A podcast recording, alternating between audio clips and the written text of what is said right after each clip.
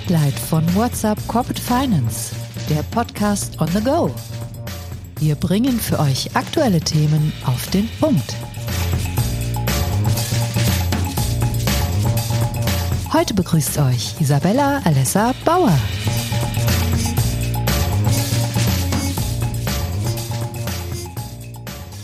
Hallo und herzlich willkommen zu Spotlight. Ich bin Isabella Alessa Bauer und ich bin heute eure Moderatorin. In dieser Episode soll es um künstliche Intelligenz gehen. Ja, da sprechen alle drüber, wir jetzt auch, aber wir machen das nicht irgendwie, sondern haben für die nächsten fünf bis sieben Minuten die richtigen Experten an der Seite. Und zwar darf ich mich heute unterhalten mit Alexander Behrens und Niklas Germeier, Partner und Associate bei Allen Overy. Schön, dass ihr da seid. Ich würde ganz gerne einmal erfahren, wie KI bei euch bereits genutzt wird, beziehungsweise welche Lösungen ihr anbietet. Alexander, vielleicht magst du starten.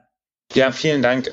Bei uns haben wir uns schon vor zwei, drei Jahren mit KI beschäftigt und haben geguckt, wo ist die Anwendung oder die mögliche Anwendung für Kanzleien beziehungsweise für Rechtsabteilung. Den Durchbruch hat dann das Thema Harvey gemacht. Wir haben gesehen, dass in Harvey unheimlich viel Potenzial schlummert und haben auf der Basis begonnen, das selbst mal auszuprobieren und bei uns mit einer ganzen Reihe von Usern, erst im ganz kleinen Kreis, dann aber auch bis zu mehreren hundert Leuten zu testen. Hatten dann das Gefühl, ja, das ist, da schlummert unheimliches Potenzial haben dann als erste Kanzlei überhaupt mit Harvey eine exklusive Vereinbarung geschlossen und haben auf dieser Basis Datenschutzthemen und IT-Themen sonstiger Art im Sicherheitsbereich gelöst und das dann innerhalb der Kanzlei ausgerollt und dann im großen Stil getestet. Und da haben wir eben Vor- und Nachteile gesehen und haben dann, vielleicht können wir darauf später noch eingehen, unser eigenes Tool aufsetzend auf Harvey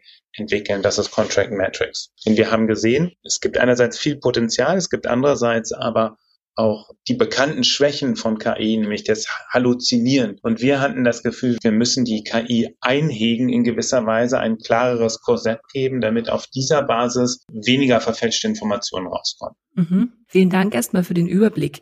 Jetzt hattest du es an, am Rande schon angesprochen. Niklas, vielleicht kannst du da auch noch mal darauf eingehen. Welche Herausforderungen habt ihr ganz klar gesehen und wie konnte man das einhegen? Ihr habt gesprochen davon, dass man die KI so ein bisschen einhegen muss. Das würde mich interessieren, wie das konkret aussehen kann. Ja, gerne. Also die, die erste Herausforderung war erstmal, dass wir uns ja selbst in einem hochregulierten Umfeld befinden.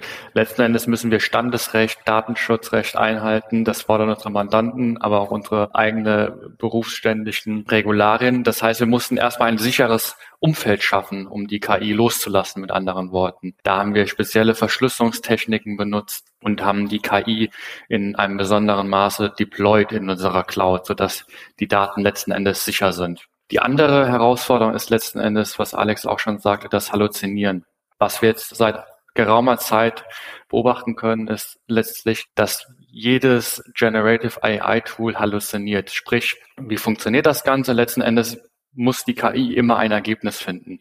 Und das ist letzten Endes eine Wahrscheinlichkeitsberechnung. Dann kommt sie immer zu einem Ergebnis und dadurch, dass sie immer zu einem Ergebnis kommen muss, jetzt sehr untechnisch gesprochen, beobachtet man das Phänomen des Halluzinierens. Das heißt, beispielsweise werden Fundstellen des BGHs erfunden, die es de facto einfach nicht gibt. Und in diesem Zusammenhang haben wir uns einige Überlegungen gemacht, wie man zum einen die Datengrundlage, auf dessen das Ergebnis gefunden wird, limitieren oder besser kalibrieren kann. Und die andere Frage ist, wie man mit Methoden auch das Ergebnis nochmal verfeinern kann. Mhm, okay. Und da habt ihr entsprechend ein Tool entwickelt. Ähm, Alexander, vielleicht kannst du das nochmal kurz umreißen, was das kann und wie ihr es nutzt.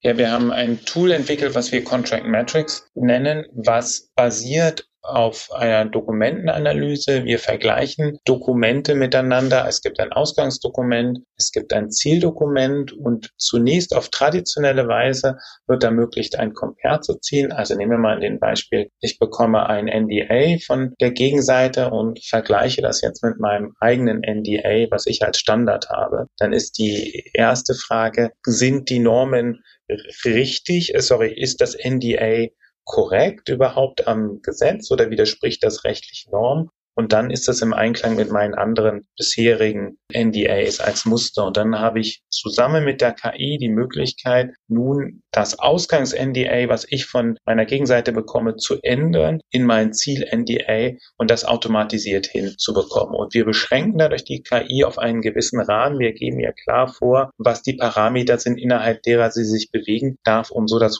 Halluzinationsrisiko zu verringern. Mhm, sehr spannend, okay. Und wie lange nutzt ihr das jetzt, beziehungsweise seid ihr da noch in der, in der Weiterentwicklung? Wie genau muss ich mir das vorstellen? Aus unserer Sicht ist das immer ein laufender Prozess. Wir haben vor allen Dingen, und das ist, glaube ich, für jeden, der KI nutzt, ganz interessant zu sehen, dass wir im Kern versucht haben, ein regelbasiertes Feedback-System zu erstellen, indem wir nämlich geschaut haben, mit welchen Arten von Dokumenten lässt sich dieses Tool besonders gut nutzen und ähm, dann zu testen, wo ist es einsetzbar und wo ist es nicht einsetzbar, dort Kriterien zu schaffen, was heißt Einsetzbarkeit eigentlich. Und wir haben mit einem Nukleus an eher begrenzt langen Dokumenten begonnen, zum Beispiel NDAs und gehen jetzt aber weiter fort und äh, versuchen das im Due Diligence Bereich einzusetzen und äh, dann auch im eigentlichen vertraglichen Bereich, also mit SPAs und Loan-Dokumentation. Niklas, ich weiß nicht, ob du da noch was ergänzen magst.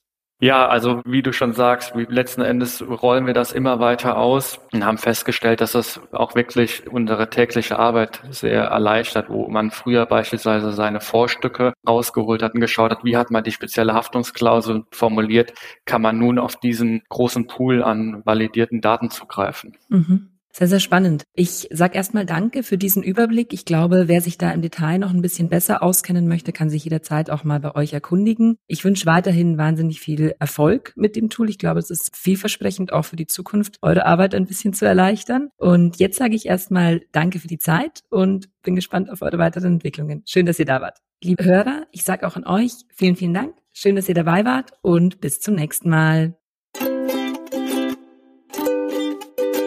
Musik? What's the Angle und What a Wonderful Day von Shane Ivers.